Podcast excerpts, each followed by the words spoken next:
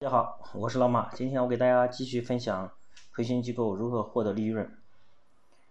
嗯，为什么有的机构啊，有所有教室、所有时间段都排满了课，但是依旧在亏损？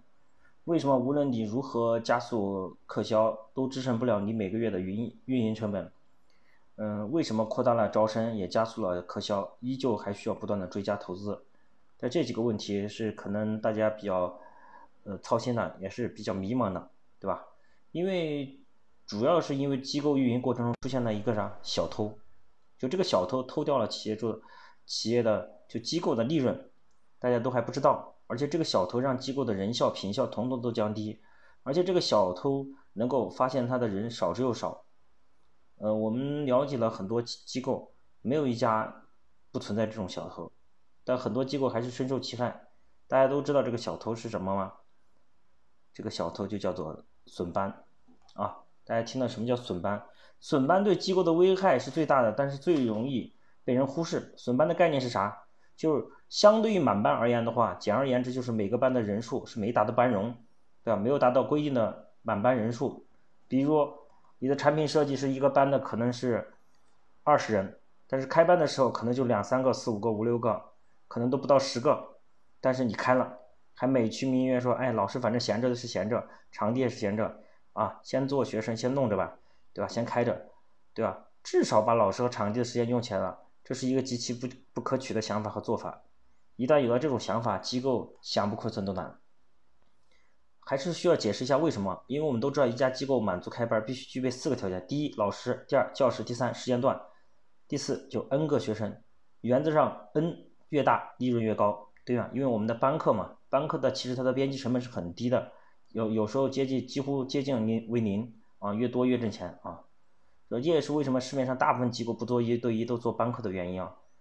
而如果机构本本来设计产品就是班课的话，都是比如都是二十人满班，结果最后开班的话只有三四个人啊，这种悄悄被偷掉的利润来自于三个方面，就第一个就是人效大大降低，一般的机构都会按班课或者是人头来给老师课时费嘛，要不就是一次啊给老师一次五百块钱或者一次。呃，这是一次给多少钱？或者啊，一比如说十个人头以下是多少钱啊？每涨一个人头多少钱？给涨多少钱？都是按这种的，按人头给的，基本上就是这样。如果按班课一次给的话，你比如说十个人开班和三个人开班的本质上是课时费，其实是编辑成本是一样的。学生十个人的上课跟三个人给的钱，比如都是五百块钱，对吧？老师创造的价值肯定是十个人的课课销高嘛？拿到对应的课时费也高嘛，对吧？现在变成了创造三个人的课销，拿到的同样的课时费，其实是降低了老师的产能，对吧？当然，在这种情况下，还有一些呃认为高明的企业主直接会按人头给课时费，看看起来是员工吃亏了，但事实上这种情况下，员工由于每次上课带的学生数量不多，虽然看起来上那么多课，但由于整体的学学生量不够，因为你想你一个班才四五个人，导致拿到手上薪资也不高，同样的工作量在同行里。能够拿到工资三倍，还不到三倍的工资，对吧？员工不离职才怪。因为我们以前也遇到过，在县城我们开机构也是刚开始，可能每一个班的人数不是很高，然后课时费也是比较低。如果按人头换的话，他没有多少，所以老师离职的可能性也比较大。一旦离职，机构就陷又陷入了一段不断的招人、培训、上岗、离职的死循环，又是重新来过。啊，人力成本把控不住，这是第二种利润流失的可能。由于这个老师时间段。用这个教室带了三个学生，如果另外再有五个学生要排一个时间段，那么这五个学生就必须在另外一个教室的名下，明白吗？就是这意思是机构本来是用一个老师能完成十个学生的好课销，对吧？本来一个老师能够做的事情，花了两个老老师的时间，相当于你的成本增加了一倍，而且你还占用时间段，同样一个时间段，呃，你要再开，必须再用再用一个时间，再用一个教室，无形中就是供就是提就是提供了机构。机构的人力成本提高了，人力成本，这与人力成本增加相对应的是企业运营利润的降低，对吧？你成本增高增增长了，那你的利润必然会下跌。三就是那个平效的降低。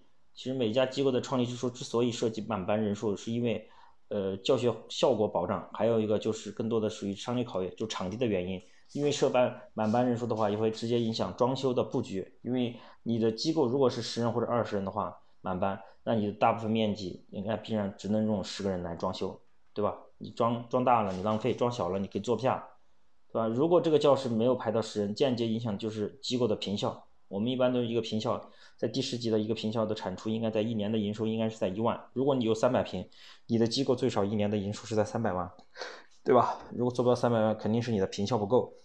嗯，所以综合上综综合上损损班这个小偷啊，在运营来说，其实危害远远大于招不到学生或者缴费来不不消课，因为损班会导致你的机构即使招生课销都很优秀，但是依然没有利润。好，今天就分享到这里。